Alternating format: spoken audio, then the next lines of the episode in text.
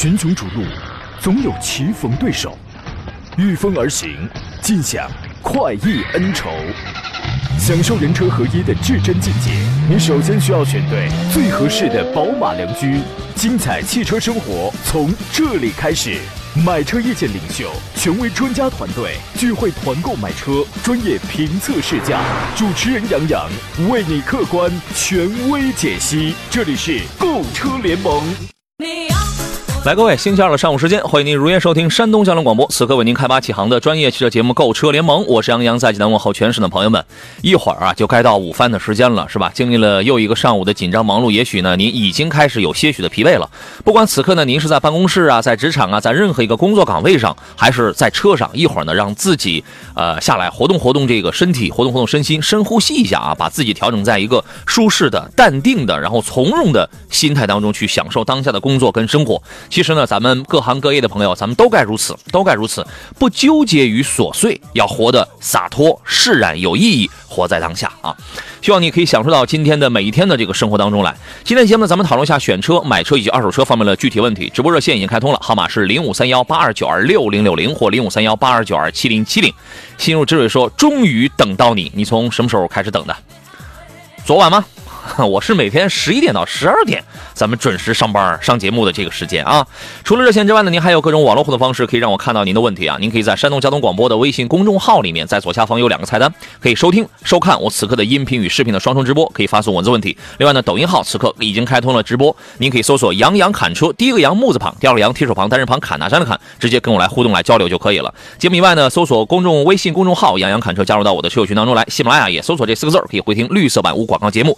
今天欢迎各位踊跃发言吧，在最后的时间，我依然将抽取一位，可以获得一份江小红精酿白啤礼包作为活动参与奖，作为节目的互动参与奖啊。今天坐上宾的是来自济南银座汽车的田道贤田木光老师，你好，田老师。你好，老师，大家中午好。先来几个开胃菜啊，咱们先说几款新车，随后来解答各位的一些问题啊。比如说，在问红旗还是买红旗还是买领克的这位朋友，麻烦您交代几个条件：第一，您的年龄啊；第二一个，您追求的点是什么呀？对不对？A 和 B，那么总有你你最关心、你最侧重的这个点啊，要学会这样问问题啊。咱们先说一下马自达的 CS 五这个车呢，我觉得还是有一定竞争力的啊。但是不可否认的是，它身边的那些个对手都已经完成了换代了，但是在这个时候，它依然是以不变应万变。大家你不要提说前两天它也小改款了，那个改款 facelift 做拉皮拍黄瓜，那也太小了。所以马自达一直叫以不变应万变吧。反正我对这个车的评价是什么呢？就是操控性不错，性价比很不错。您呢？嗯，怎么说呢哈？这个车型确实放现在确实老点了哈。嗯，你整个进入整个车子给你的感觉，就觉得这个车它至少属于五年前的产品。哎，所以说就是产品，正因为这个原因，马自达在国内现在卖的不好，与它的产品的更迭太慢有太大的关系了。对，所以说就是，特别是它不符合现在人的选车的这种理念，它在里面。你虽然说你的操控不错，你车也车也不错，你的故障率控制也非常不错，车品车机控制系统也控制不错。但是你整个车的设计太太老化，就导致了一些年轻的用户你嗯把握不住。现在都要叫什么叫叫 Z 时代嘛？嗯嗯，不光 Z 时代，我觉得现在好多九零八零后的群体可能看到它觉得都这个车，你你可能觉得偏老点了。林肯啊，林肯那款叫 Zephyr 的那个车，应该好好利用一下这个 Z 时代这个概念。我们的时代来了，是不是？啊，这个现在年轻人他选车的口味他是多样化的，你单凭一招鲜其实是很难的。其实很难，我们都知道它的操控性，哎，确实不错啊，呃，这个有韧劲儿，这个底盘操控是吧，挺精准。但是呢，你比空间啊，比颜值啊，比配置啊，比一些细活各个方面啊，它总有身边的那，它不是不是你自己不行，都是同行的衬托，对不对？然后呢，这个车呢，刚刚在三月二十号啊，新款的马自达 CS 杠五正式上市了。这次推了六个车型，售价几乎也是没怎么变化，幺七五八到二三六八，依然还是走一个比较，应该这个价格还算是比较亲民啊。二点零升加一个六 AT，二点五升加六 AT 的这个传统的动力组合，这个也没有变，就是它在外观的设计层面呢，只有微调，它没有大的变化。前脸部分，比如说用了一个新的灯组，啊，双 L 型的这个。LED 的这个灯呢，看上去还是比较吸睛的。前包围处配备了一个造型比较细长型的那种导流槽，彰显了一定的这种运动属性吧。尾灯给你熏黑了，然后车身的颜色上增加了增加两个颜色，一个是金色叫博雅金，还有一个是蓝色叫金钻蓝。一个金色，一个蓝色，那个金那个那个那个金色感觉怪怪的啊。反正增加两个配色。另外内饰方面变化还是不大啊，有有一个四点六英寸的彩色仪表，你要添钱的话，就给你一个七英寸的。啊，显示屏是一个十点二五英寸的，其他的设计几乎是保持不变的，排量也没有变啊。这个车呢，它的进口版是什么时候来到咱们国内的？是二零一二年七月份进入到咱们国内市场的。什么时候国产的呢？是五年，呃，是一年以后，二零一三年，它国产的啊。定位一直是一个紧凑级的 SUV。你看，二零一三年到现在，您数数，这将近这快十年了，它就没怎么大幅调整过啊，只不过就是偶尔做一个小拉皮儿，拍一个小黄瓜。啊，一直是在传承、传承、传承，变化非常的微乎其微。所以说呢，一直在以我操控性不错啊，我驾乘体验感不错，在以这。一个条件去挑战万变的这个时代，我觉得呢是需要做出一些个巨变，因为他身边的这个对手，呃，无论是日系的还是美系的还是德系的，那都在变化当中。所以说呢，呃，这个车呢，好在三月二十号做了一个小小的，又做了一个小小的调整，这应该是近期半年之内做的第二次调第二次调整了啊。有兴趣有兴趣的朋友，你可以关注一下。三月二十一号呢，长安汽车公布了旗下紧凑级车型 UNI V 的最终的官方指导售价。当然，我一看这个价格，我就知道它。公布的一定是一点五 T 的这个价格，因为二点零 T 的不会这么便宜。二点零 T 的预计会是要么是，呃，反正至少是幺二五八往上，要么是幺二八、幺二九啊，要么是幺三几起。二点零 T 的，一点五 T 的售价是幺零八九到幺三幺九，这是 UNI 系列第三款轿车。这个车就没必要再去展开说了，长得很帅，之前咱们都聊过了，溜背轿跑，而且是这个级别唯一一个。通过物理和虚拟按键都可以升降那个电动尾翼的车子，提供五十斤的空气下压力的，啊，双边两出排气，溜背很犀利，这个都是它的这个特点。一点五 T 蓝鲸动力大家也非常熟悉，七档的湿双离合。二点零 T 的车型会在今年六月份会推出啊，这个车出来之后，它将面临哪些对手呢？田老师。首先，我觉得第一个对手它应该是像影豹这个车型啊，广汽传祺的影豹也是年轻人的喜欢的菜啊。名爵有一款马上出的一款叫 MG 天蝎座，对，MG 五的天蝎座，对，MG 五天蝎座，他们应该说属于就是我们刚才讲的一个名字叫 Z 时代嘛，我觉得这类车型就属于为 Z 时代这部分群体而设计的这种车型。你今天老提林肯是个什么意思？嗯，当然了哈，我们他们可能是把握住了这个脉搏嘛。对对，现在年轻人叫这这叫什么 Z 时代？那这个咱们应该叫什么叫叫哦叫 O 时代，Old Man 是吧？咱们叫 O 时代啊，就咱们都快过气了，这是啊。他呢，要面临的对手基本都是几个国产车型，领克零三算吧，东风风神的奕轩 Max 算吧，然后还有那个什么，这个刚才您也提到了 MG MG 五 MG 六 MG 五的天蝎座，现在应该差不多也快到店了。还有呢，就是广汽广汽传祺的。苏炳添代言了影豹，都是这些啊。UNI-V 呢，它将凭借什么呢？我觉得这个大家可以去比较一下，是否可以凭借一下外观年轻化的这种内饰的设计，什么电尾的这种这种花样，是不是？另外，再到时候咱们再研究一下一些智能的安全的这种配置，是否？从某一个他山之石的这个角度上，又可以给年轻朋友眼前一亮，开片另外一片天地了，这么一一种诉求，一种感觉啊。刚才我们说到了这个风神的奕轩 Max 这个车呢，我前两天我还刚去试驾了一下，它最先推出了是黑金战甲版的啊，然后呢有这个破晓版，有圣光版，最近呢又推出了一个黑红配色的一个燃油版，叫叫一个一个一个一个燃油版啊，叫锋芒版。这个车售价是幺幺七九，这个车长得非常的酷，我觉得它长得呀比传奇的影豹要更漂亮一些，有兴趣可以去看一下啊。然后呢，在这个车身上有很多的赛道元素，你比如说前边有这个赛道战甲的这个中网，后边有赛道级的这个四处的尾喉，而且上边有扰流，下边还有导流，啊，这尾翼、导流这个它都有，而且碳素黑的那种轮毂。战斗气息很浓郁的刹车卡钳，就是给你那种视觉冲击感是很强的。而且在性能方面的这个奕炫啊，当时有一个奕炫车队嘛，他曾经成功卫冕过2021 CTCC 年度总冠军，而且也夺得了中国新十佳发动机的这个称号，因为他用的是东风风呃东风家里这个叫马赫动力，马赫动力 1.5T 可以搞到190匹马力嘛。是意思，而且它的这个底盘据说也是 CDCC 冠军冠军车队参与过这个调教的，有兴趣可以去开一下，去试一下啊。智能科技方面呢，它也会配备很多的东西啊，比如说四 D 的智能柔风啊，还有什么 WindLink 六点零版本的车机系统啊，等等吧，都有。什么该 KTV 的，该手机互联的，该什么用手表用智能手表去控制车的，全都有。全都有啊。这个车现在据说在咱们济南啊这样的一些个市场上深受年轻人的这种喜爱啊，在济南卖的还是还是非常不错的。有兴趣可以到西边去这个这个矿山这个 4S 店去这个试驾一下啊。您对于这个车的评价是怎么样的？通过这个车能传递出很多消息来哈，嗯，就是现在这种扎堆的这种这种一个元素，就运动元素，主打运动元素这种车型，其实现在国内竞争是非常激烈的。其实我觉得这是好消息，让大家选的余地能更多，能更多一点。嗯，选择余地呀，真的是非常多。啊，大家呢，咱们啊，作为咱们就是咱们都是消费者，咱们就腿勤快点咱们多去试一试啊。又有东营的听众反映，这东营可能今天是不是信号不好，听不到广播了？您受累了，您受累了啊！刚才已经跟我们导播也沟通了这个事儿了，正在正在维修当中，好像是变压器什么这个出点问题，正在抢修啊。您赶快换一下这个网络收听吧啊！来，从现在开始回复各位的问题。西西说，以不变应万变，斯巴鲁算不算一个？算，这个绝对算了啊。呃，来，我们继续来看大家的这个问题啊。顶尖形象设计啊，刚才就是问红旗 HS 五跟领克零一那位，我说你得加一个你最关心的点是什么，他就加了一条质量方面哪个质量好。我觉得质量方面这两个不存在差别，他没有什么说质量谁就很很不堪，谁很优秀没有。待会儿回来之后给你分析啊，这两个车最大的差别在哪里，好不好？来，我们继续回到节目当中，购车联盟山东交通广播，我是杨洋啊。这个现在啊，但凡是能上市、销量也不错、活得也挺长久、也挺好的车呀，质量上都不会有什么大的问题。如果有，我们一定在第一时间就告诉给你了，我一定在第一时间我就告诉你了啊。所以呢，我们应该关注的这是两种车，一个是领克零一，一个是红旗的 HS 五，这是两类车啊。怎么来讲呢？田老师，你给分析分析。对，呃，这两个车型面对的群体，我觉得还是有很大区别的。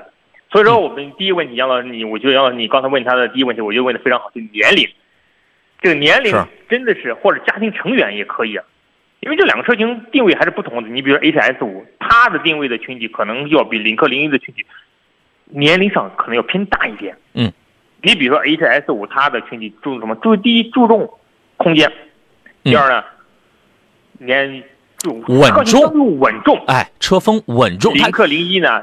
你比如说，他是一个我能接触。我插一话啊，我所听说的让我一个比较惊讶的一个消息是，就是开 HS 五的，就是在咱们节目的听众里面，年龄最小的是二十二岁。我当时我还纳闷，我说这么小的年龄你还开这个，是不是？通常来讲啊，你这个三十多岁、三十五、三四十、五十岁的，就是这种很成熟、很稳重的，或者从事某一些行业，他需要这种气场的朋友，对不对啊？对。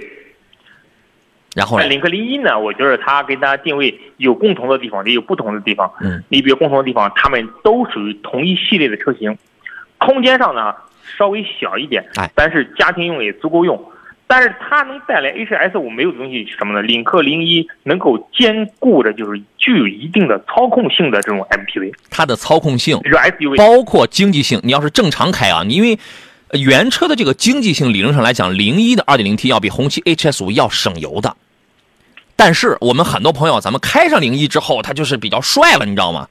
开着开着，他可能他就不省油了。他为什么省油嘞？在变速箱。变速箱这两个车差别还是比较大的，您觉得呢？对，两个车型变速箱是根据这个车本身的设计的定位而设计的。对，比如说你的换挡的逻辑啊，比如说你这个车的整个。开起来的这种换挡的顿挫感，其实差别还是还是有一定差别的。没错，这个领克零一确实要更好开，因为二点零 T 配一个这个八 AT 的这个变速器啊，换挡啊，这个相对来讲就更有驾驶感啊。那么它在油耗的控制上，原车在油耗控制上其实要低一点。红旗 HS 五呢，受六的六 AT 的这个车轴吧。啊，所以说呢，这个车呢换挡会稍微慢一点，油耗会稍微高一点，但是呢，它比零一强的地方在于空间尺寸大，车风比较的庄重，然后配置做工还挺豪华。而零一它走的是年轻的这种路线，底盘偏偏硬，是吧？完了之后这个开起来比较灵动，就是那一类。所以说不存在质量方面的差别，只是说两种取向，好不好啊？笨笨熊，我们管理员问了一事儿，他说我朋友呢在泰安问的奥迪四五的四驱最低四十三万，还有降价空间吗？啊，这个田老师能判断。呃，四五至于四五四七四十三万有没有空间啊？因为咱不是新车这个板块的，嗯，所以说也确切不知道能不能有余地。但是现在我告诉他一个消息啥呢？就是 A 六的资源确实是很紧张，嗯很紧张，就会导致整个 A 六的价格啊，相比前段时间可能会有一定的上调。哦，又涨了啊！我其实我是想说这个目的啊。呃，如果说你能够不是很着急买车，可以先等一等。为什么？因为现在确实是受限于很多因素吧，特别是最近国内很多疫情的影响，比如说长春的好多好好多疫情啊，它可能好多工厂都已经停产了，好多一好好多板块，导致整个供供应链会有一定的会有一定问题。四十三是裸车价还是落地价？四十三是裸车价。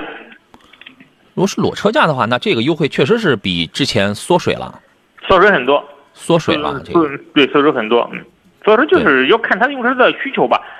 当然，这个价格比去年的价格，比比比去年十月份、十一月份的时候价格已经落落了很多了。嗯嗯，已经降了，但这个裸车没有到低点上。他说裸到它最低点。对，他说裸裸车，因为你那个原价应该是四十六的那个是吧？应该是四六八八吧。啊，那对啊，就那个入门的，那那这样的话，四十三的话，其实就降三万来块钱，确实比以往的同期水平要少，少很多，要少一点。所以您给他一个建议是什么着？是再等等？如果不着急，就等一等。为什么？因为这种 A 六属于什么车型呢？属于市场硬通货的产品。嗯，短期缺货，长期来看一定不会缺货。对对，今年它就会缓解很多嘛，是是吧？对，行，用不了今年，很快可能就会缓解。所以说这个时候。作为咱自己的听众的话，其实真的说一句，就是如果说不是特别着急，你可以等一等。当然，如果说你特别迫切的需要车，嗯，而且不差钱，是吧？对，那你根据你自己的情况去定位车的东西，它又不是说一直在升值。是车啊，从您看好了挂您名字第一秒钟就就已经开始贬值了，是不是？珍惜说，杨哥刚才说的是什么车来着？运动元素那个是东风风神的逸轩 MAX，逸轩 MAX。那这个车呢，虽然销量不怎么样。但是呢，这个产品是有竞争力的。我觉得这个品牌需要在营销方面需要多花功夫。为什么呢？你看传奇跟奥运挂了钩，完了之后呢，又什么？其实传奇那个干式双离合的变速箱，这个后来也是被吐槽了嘛，它也是被吐槽了，对吧？完了完了之后呢，就是我们很多消费者啊，他没有去选择某一个产品，不是因为你这个产品糟糕或者是差，或者说他这个嗯怎么着，他对你不喜欢不信赖，是因为首先。因为现在车出的太多了，还是那话，不是你怎么样，是你的对手实在是你的同行实在太怎么样了，就是消费者他不知道你，是这个意思。所以说呢，要多让客户，多让消费者去试乘试驾，去对比，去体验，他就明白是意思啊。往事梦如沙说，途昂三八零跟福特探险者怎么选择啊？一年两万公里，一年一次外出旅游啊。其实这两个车呢，它牵扯到会，你比如说销量方面和。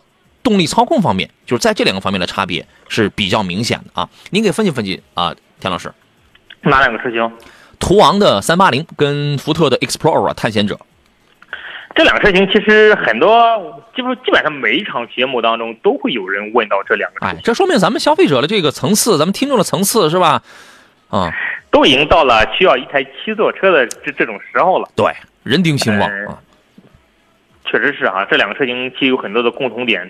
但是完全有不同的地方，这两个车型。嗯，哎，我身边开途昂的人特别多，普遍给我反映这两个问题。接车啊。您说说。第一，途昂这个车还具备一定的操控性，但是油耗偏高。这个车的大部分三八零的油耗应该在十三到十四升油的油耗哦，但是这个车开起来之后的感觉是非常舒服的。嗯，它给人的感觉呢，就是这个车的它没有因为车身的过大而导致丧失一部分的操控性，也就是它具备一定的操控性。但是别上弯道啊！你要上弯道，那你松散真的是挺厉害的。但这车我在济南高架上开过，空间非常好，特别是第三排空间是完全可以坐，你可以坐坐人。是，嗯，但是探险者它有。福特的车型有一特点啥呢？这两年福特的车型，因为它销量并不是非常好，它的性价比很高，但是它的空间稍微小一点。但这个车的操控性要比途昂的三八零要好很多。对，底盘的支撑性，包括这个加速性能是要好的。嗯，我们虽然说提。福特美系车，但这个车型好多车型原来它是德国设计的，所以好多欧洲车的这种操控性这种都在这个车里面。但是它的可能油耗跟保养的费用，保养费用这块它应该比途昂应该稍微贵一点，反正油耗是肯定高的。油耗高，对，保养费这两个车型没有一个省油的，这两个车型都都差不了很多。对，要看它的使用场景。如果说你对于第三排空间你往往需求比较大，嗯，你可以买一台途昂三八零，因为途昂三八零确实第三排空间比。呃，福特的车型要好很多。嗯，我今天这辆车你怎么去判断？你去开一下。呃，如果你要真的就是非常在意那种驾驶感受的话，你就买探险者。但是如果说我驾驶，反正我车呢能开啊，或者挺好开的，我就足以。啊，更加重要的是，我是求稳。就是这个稳是在选择余地上，这个前前后后啊，瞻前顾后，我综合考量要求稳一些的话，对吧？什么费用啊，什么销量啊，什么保值，什么各个方面，我取一个均衡的话，你可以考虑，你可以侧重一下途昂三八零。但是探险者它会，它就占一个什么呢？它的这个操控性跟加速性能确实比三八零要好。啊，你自个儿去试驾一下啊。二十六说大东营的信号不太好啊，那么证明被被隔离了没有？咱们咱们山东已已这已经取好了，已经取好了。刚才已经讲到了，是可能我们某些设备出现了一些问题，正在抢修了，您担待一下啊。乐乐说杨哥，福特领域啊，性价比怎么样？这个车你要摘出性价比这三个字儿来讲的话，我觉得它是高的。为什么？什么叫性价比？便宜，买到的东西多。是不是就是一个分子跟一个分母的这么一个关系啊？分分子上叫综合性能，什么你还你买到多少多少东西，分母上就是一个价格。你这玩意儿，你分子越大，你分母越小，它当然性价比高。所以它符合这个，但是不代表这个车就哎呀太棒了，就都去抢吧头吧。咱们也得回到现实当中来考量一下这个品牌，包括它造车的一一些个细致程度啊，一些工艺等等，这个等等啊。您对这个车的评价是怎么样的？如果说嗯依靠着性价比，我又能够在市场当中我能够占。一席之地的话，那很多车型其实都能卖得非常好。理论上说，比如说花个花个十几万买个那么大的，是这个是不是？对，但往往好一些性价比很高的车，市场销量并不是非常好。哎，这说明一点，它自身产品我觉得还是存在一定的缺陷。不光第一产品存在缺陷，第二或或多或少它的网络也存在一定缺陷。因为现在大家买车服务网络，服务网络。对呀，当然是比较理性了。考虑原因，大家买车考虑到，哎，我要买一台性价比好的车，哎，我花更少的钱享受更更好的车。但是现在大家买车，第一你要考虑服务，我未来修车的服务怎么样？第二呢，可能放在第二位的才是这个车本身怎么样？对，你看啊，你如果它是这样，你看江铃福特总共加上它加加上马上要上市的那个领锐，总共在乘用车里造过四造过四台车。他就造的造了这四台车，咱先不说这些东西，这生产线是从哪儿捞回来的啊？就是基本上属于是品牌冷门，车型冷门，所以他要用什么来那个取胜？无论是撼路者啊，还是领域啊，什么域当最早出那个驭胜啊、领界啊什么，那个时候你能看到那个是多么的粗放啊，问题有多多呀？而且领域用的变速箱是采购上汽原先的那个六档双离合，那个变速箱原来是有问题的。你你知道吗？他有一年，我我记得，好像原来有一年是上过三幺五的。然后呢，你不能光图一大，你要是真图一大也可以呀。你在这个价位，你比如说，我们就十八万起，十八万入门的这个裸车价格啊，十八左右起。广汽传祺的 GS 八那个也不小，那个还算是一个主流品牌。无论是刚才提到的售后网点、服务网点，还是从品牌力、从这个销量上去各个方面，它是要占优势的。你你买的是一个二十万级别的车，那在这个时候咱们就不要纠结那一万啊、五千啊什么样的事儿，还是要信赖品牌，还是有些这个这个这个好处，有些因素在这里，这个在这里边了，对不对啊？好吧。就是意思了啊！还有人问的是冬季，问的是非凡这个电动车怎么样？八到十万有什么选择？非凡就是原来的那个什么那个 R 汽车，就是上汽旗下有一个现现在它有两个电动品牌，一个是 R，R 改名叫非凡了，对吧？还有一个叫智己，啊，这个八到十万，因为非凡现在总共就就不是很多，有一个什么一二六，有有一个六，有一个七，还有一个 Marvel，那个 Marvel 贵，那个 Marvel 贵，你看看那个六现在卖多少钱啊？那个我记不大准，那个 Marvel 我知道，这个你可以研究。反正上汽，我觉得因为现在是这样，呃，十万以里这种电动车，我觉得水平上没有什么太大的差距。你 你就看一下谁的质保更长一些，它就可以了，对吧？基本上这个电池都是采购过来的，电芯儿电芯儿，我觉得百分之百是采购过来的，顶多有的是直接连电芯儿带电包一块采购过来，有的是我自己给你弄个电包，对吧？电机没有难度，电控也是自研。就看谁的电池容量更大一些，谁的质保，你比如说谁的质保能能能更长一些，配置更高一些，选就行。我觉得十万以里的电动车也也就这么回事啊，您觉得呢？十万以里啊，选电动车，我其实我的观点跟杨老师差不多。哦，你要选主流品牌的一些产品。嗯，呃，虽然有很现在电动车领域品牌真的太多了。嗯。你好东西你拿越来越多的，你说到我们可以专门做一期节目介绍电电动品牌。嗯，但是我们建议大家还是选主流品牌。你比如说，像在国内现在现现在比较热的，比如说像比亚迪的海豚呀，嗯，海豚入入门级车型可能九万九九万九千终身质保啊，电池终身质保是吧？嗯，对，电池终身质保，包括就是呃国内的一些其他的这种主流品牌你都可以考虑，尽量不要考虑。只要是大品牌的，因为它属于是上汽嘛，只要是大品牌的，这就可以了啊。有人说海豚定价贵，对，海豚定价确实贵，因为它热度高嘛，它得花钱做广告啊，它热度高啊，对不对？只要是大厂大品牌的，其实啊，在这个价位都相差不是很大啊。君子兰说：“宝马的叉三油车、电车哪个好？”它是这样，从驾驶感受上去讲，我的个人感觉啊，我跟你分享一下，我觉得电车比油车好。从驾驶感受上，第一它更安静，第二提速更快，第三它的五 AU 的智能驾驶的 Pro 更聪明，第四当然是更省、更更快的同时还更省。但是有一个前提啊，你家里就依赖这一台车吗？如果依赖这台车的话，你那个电车就跑个三四百公里。那你出不了很远的门了，那你得充电，你得充充电效率它是个问题，你得花时间去去去充电。但是油车它就无它就无这个无所谓了，所以电车我觉得啊更适合做一个天头，好吧？咱们进广告，马上回来。群雄逐鹿，总有棋逢对手，御风而行，尽享快意恩仇。享受人车合一的至臻境界，你首先需要选对最合适的宝马良驹。精彩汽车生活从这里开始，买车意见领袖，权威专家团队聚会团购买车，专业评测试驾，主持人杨洋为你客观权威解析。这里是购车联盟。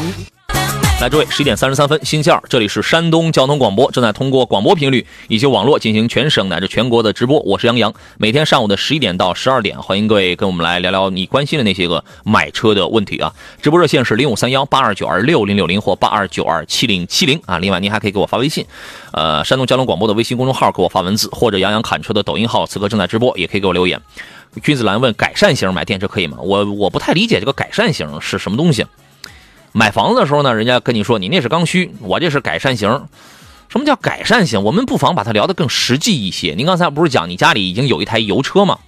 我们聊点实际的。OK 啊，你有一台油车的话，那么你增加一个电车，这个是没有问题的。只要您家里是能安充电桩的，没事儿，是吧？你比如说你刚才问那个宝马的 i 叉三啊，你只要是在四百来公里，是你比如说四百五十公里吧。你肯定不会跑干再去充电，你你你只要在这个范围内，你画一个半径，你画一个圆，那么我在这个范围内，我只要充电设施、高速啊、服务区充电方便的话，OK，我就在那我用它也是可以的。但是你要说来个长途自驾，我从北方跑南方，我去玩去，那你这个时候你就得合理规划一下啊。所以我觉得它谈不上什么叫改善型，这个我不爱去琢磨，就是这样的字眼到底是个什么意思，你知道吗？啊。咱们继续回到节目当中啊，继续来聊车的问题。刚才我们有好些个东营的朋友说，最近几天东营没有信号，对我们设备正在维修当中，您受累了啊，换换网络收听呗。您可以在任何一个知名的手机 app 啊，或者是电脑的 PC 端的 app 当中啊，都可以听到我的节目。另外呢，您也可以在这个山东交通广播的微信公众号里也可以网络收听，在杨洋侃车我的抖音的视频直播当中，咱们也可以来聊嘛，好吧？座上宾呢是来自济南银座汽车的田道贤、田伯光老师，你好，田老师。杨老师，大家中午好。来，咱们来看大家的问题了啊。SDDY 的问题是：杨老师好，荣威的 MX 八欢聚版纯家用，一年一万多公里，长期持有，这车推荐吗？家里还有一个轿车。兄弟，你听我的，你添不到两万块钱，一万六还是一万七千块钱，你买二十二万起价的那个尊荣版，你听我了，你不会后悔。但是你如果买了这个欢聚版，我相信啊。你用不了多久，你你就得后悔啊！当时为什么我就没添那一万七八这个块钱呢？是不是啊？我们先这样，让让让热线的朋友先等我两分钟，呃，先请呃先请田老师来分析一下这个车怎么样？呃，其实怎么说呢？改款之后，M 八比上一代的产品更加具有竞争力了啊！因为你的外观变得更加的时尚了，而且更年轻了，而且它保留了 MX 八最大一个特点。就这个车的空间感特别好，嗯，就是个家用的 MPV，还呃是一个比较宽裕点的五米多的啊。它是一个很宽裕的，如果你不想买 MPV 那种车型，又想买一台大的车。iMax 八真的是一个不错的选择，这个车没啥毛病，使用成本也挺低，因为它是 2.0T 上汽的蓝芯动力吧，人家给你配一个爱信的一个 8AT，这个 8AT 呢，反正你开起来一哎，因为 MPV 不会追求很强、很澎湃的那种那种动力，我开过，它就是以平顺为主，它已经努力的给你做到，它想去给你做到省油，但是当然它也不可能像轿车那么的省，这是它用爱信 8AT 的一个最大的初衷，你知道吗？啊，对。然后呢，使用成本呢，我只需要加92号的汽油就好了，所以从使用上，我个人觉得成本不是特别高。那么我为什么让你稍微添点不到两万块钱买那个尊荣版？我一直在讲，买荣威 M M X 八一定要买二十二万价格指导价往上走的那个配置，你不会后悔。你看啊，它多了一些主动安全的配置，车道保持、偏导预警，这个有吧？第二排的小桌板有了，摩巴有了，前排座椅的通风加热有了，呃，好像是有通风，反正加热是百分之百有。反正这两条应该是大概率，它是这个是都有。全速域的自适应巡航有了，因为你那个它只是一个普通的一个定速巡航，还有一些什么什么一些，反正都是一些舒适化的配置。你说这玩意儿这些东西加吧起来，它不值一万七、一万八吗？我觉得值啊。啊，音响也不一样，你那个尊荣版往上是 BOSS 的十一喇叭，BOSS 音响。你看你这个东西啊，你要是拉着家人跑长途的话，你也舒服，你也轻松，家人也舒服。所以我这样考虑，因为它差价不大。如果差价很大的话，我觉得这没必要了。我们就考虑一个谁性价比更高，就这个就可以了，对吧？从性价比这个角度出发，欢聚版是可以的。为什么呢？低配只有一侧的手动侧滑门，左边的那个。但是从你看这个欢聚版，两侧都电动了，是吧？哎，所以它的性价比是高的。但是你如果愿意，能承受，再添不到两万块钱。那个配置绝对很舒服，你不会后悔的。你相信我这句话，好吧？咱们接通热线上等候的孙先生，他的这个买车提问啊，你好，孙先生。啊，两位老师好，我想咨询一下，就是那个奇瑞的那个艾瑞泽，还有那个吉利的帝豪，还有长安的那个小轿车，就那个手动挡的，嗯，应该咋选呢？逸动还是就普通版的逸动，还是还是逸动 Plus？对对对，对对对，就那个逸动 Plus。逸动 Plus 是吧？啊，您准备是咱们是揣着多少钱要去办这个事儿呢？嗯，八万左右吧，七八万左右。八万左右，OK。对对对。那么我们来捋一捋前两个车，您呃刹刹车您看了全是手动挡对吧？啊，对，因为我去那个试驾，它没有那个手动挡的，然后我试驾的四动挡的。嗯，是，呃，前两个一点五升的，第三个您看的肯定是个一点六升的，是吧？啊，对对对对。OK，您先听一下田老师的意见。好的，首先一点啊，我我觉得你上升到八万这个价位啊，还有一条，我觉得你可以把它淘汰掉。哎，为什么呢？八万艾瑞泽的定位可能就是在五六万五六万上混的车，对这话咱们之前讲过啊。你是挺好的，对。等到了七八万这个价位，你完全没必要考虑它了。嗯，你可以把重点放在帝豪跟逸动两个车两个车型上。嗯，两个什么特点呢？第一，帝豪的车型特点上，帝豪第一动力会比较好。哎不，第二呢？不不，我我必须我得打断您了啊！这个长安的动力好。他看的就是啊，长安逸动啊，对，长安逸动。因为它那个一点六，它是个缸内直喷，对，直喷发动机，它动力它肯定好。那个帝豪一点五那个长得漂亮，它刚出来 BMA 的长得漂亮，但它，我觉得油耗也也不会差太大吧。但是油耗基本会一样的，一点六跟一点五的油耗不会有多大的变化。保养费用，缸内直喷的保养费用会高一点。哦，是这样。所以说那个重点啊，还有一个是，就是我那个一年大约得跑个。两次长途吧，就是四千多公里、八千多公里吧。然后平时代步，就是跑的路数稍微多一点儿。嗯，那嗯，这个能说一声吗？跑高速什么倒都没问题。你要跑的多的话，可能就牵扯一个要你要么你侧重一下动力方面，因为一个是多点电喷，一个是缸内直喷；要么你就侧重一下费用这块儿你要跑的多的话，咱们田老师，咱们就不得不提一下这个费用的事儿了，是吧？其实我觉得他可能担心的是不是跑长途车辆的品质问题啊？嗯，那你说说是，如果你担心品质问题的，我觉得这两个车都没有多大的问题。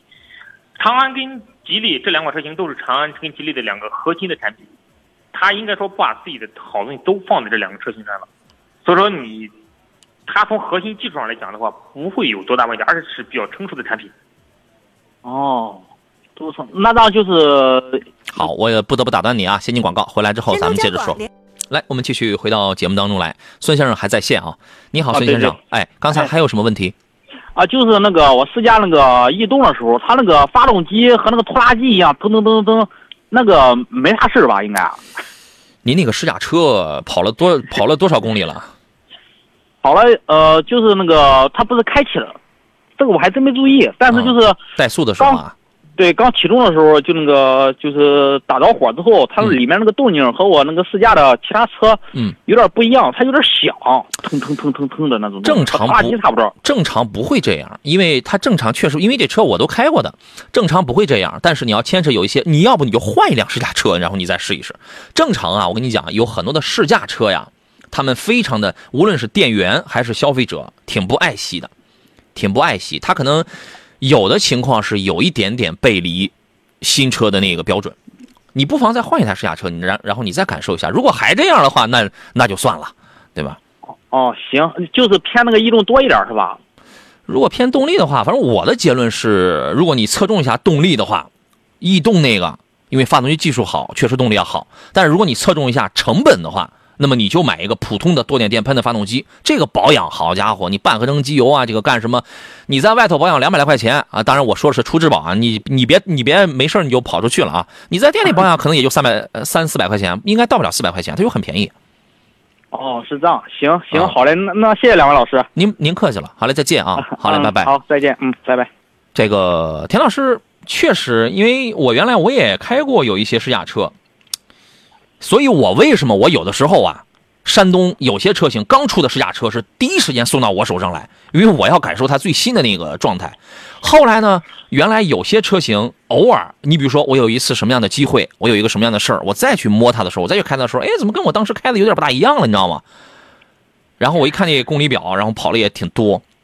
确实有些店员啊，有些消费者也不太爱惜这个东西啊，也不是自个儿的。整个试驾车可能会有一些消费者在试驾过程当中会出现这种不爱惜啊、猛加油啊。其实主要是电源，主要赖电源。啊。他说的那种当然响啊，我我怀疑两两个两点啊，因为试驾车本身。觉得里程肯定不会太多。嗯，第一，你当时试驾的天气是不是特别的寒冷？对，我觉得是不是你冬天就是你，比如说由于有积碳或者怎么着了，完了之后，因为有很多的电源啊，关那个干什么，它冷啊，它在车里边，它这个，而且有的试驾车，它你比如说它借给什么别的东西，别的部门去拍片子，嗯好家伙，那些好家伙，他太也他也太不爱惜车。我跟你讲，我无论我开哪家的车，我开谁的车，我很爱惜的。我我这么多年，我从来说没有我在车里，我原地我带着速，我开着暖风呼呼的。我在那玩咱从来没干这样的事儿。我觉得这是对车的一种尊重。但是我跟你讲，现在很多的这年轻人啊，怎么着，他才不管这个呢？因为他们拍东西特别慢。我跟你讲，能拍五六个钟头，那五六个钟头全在那怠速，在那开着暖风在那弄，一点不爱惜车子，不排除有很多很多的原因。我觉得这个可能只是其中一条。我觉得，对，因为我可能会你找一个第一呢，你找一个天好的时候，你再去试一试。第二呢，你就你等热车之后，你再看看它有没有这种情况。嗯。呃，可能会有，因为这这类发动机啊，没有很高的技术含量，它说那种哒哒响啊，不会有，我觉得是一个多大的问题。对，如果说你再找一个车，因为这车我全都开过，你要那我当时开的时候，它就没有这样的情况，有我就告诉你了，是吧？然后呢，所以说很有可能它是一个后期一个一个一个人为的原因。你换一个试驾车，如果还这样，那你别买；如果不这样，那不就它就那个了，它它就推翻了，好吧？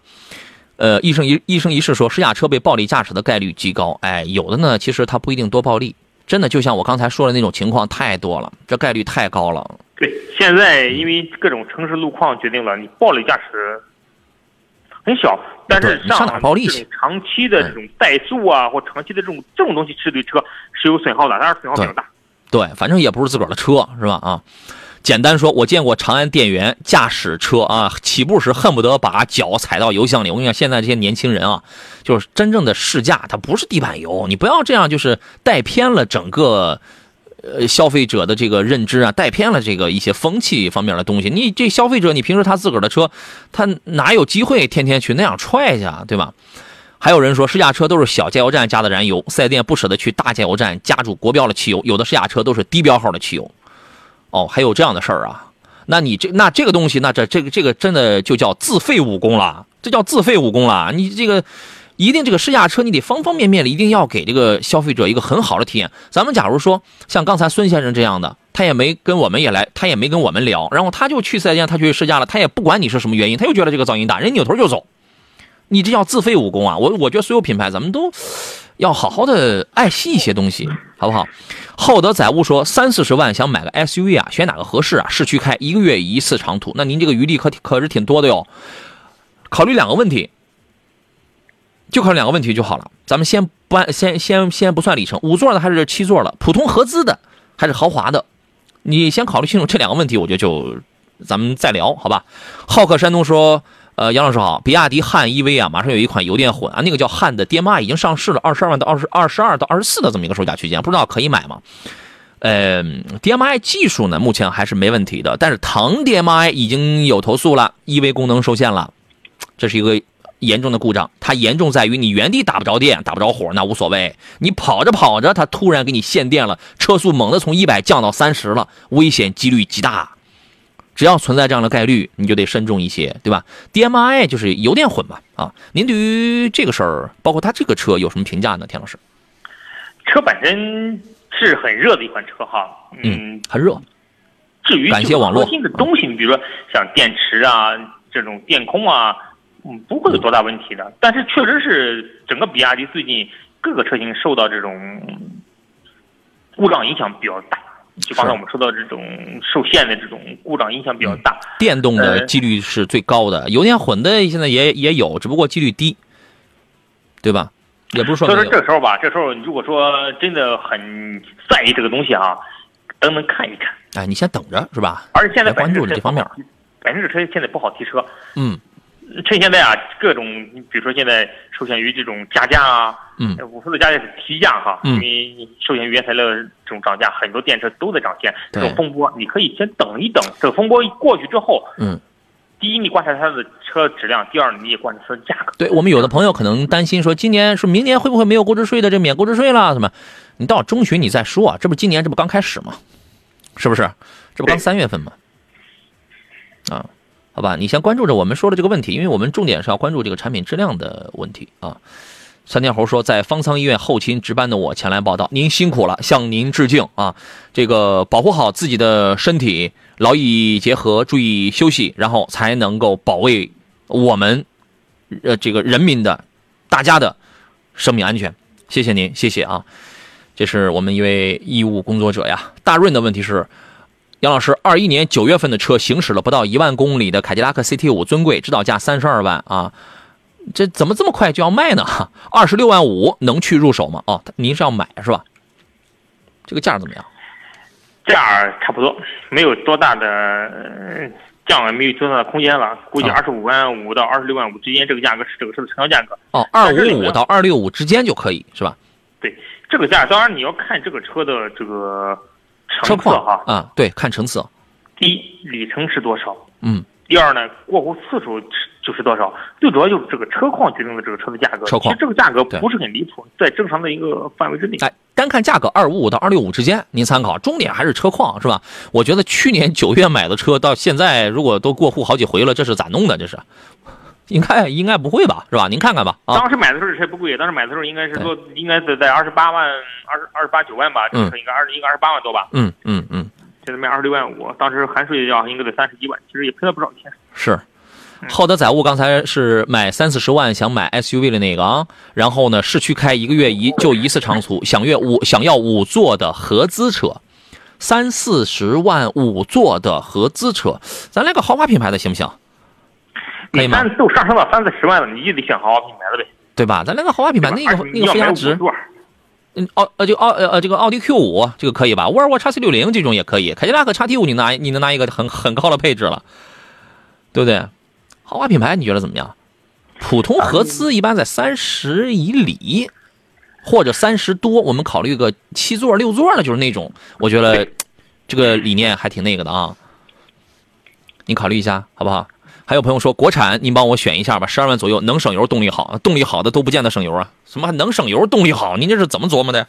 国产的十二万动力好的，我能告诉你啊，二点零 T 的吉利星瑞这个动力还不错，一点五 T 的虽然排量比较小，虽然缸虽然缸少一个，三缸的领克零三这个也很有驾驶感，是吧？另外呢，还有刚才说了什么一点五 T 的，就是那那那几个一点五 T 的车还还不错，一点五 T 的逸轩 MAX 啊，一点五 T 的广广汽传祺的这个引爆啊，MG 啊。名爵 M 呃那个 MG 五 MG 六就是这种，还不错，但是他们我觉得都不一定省油啊。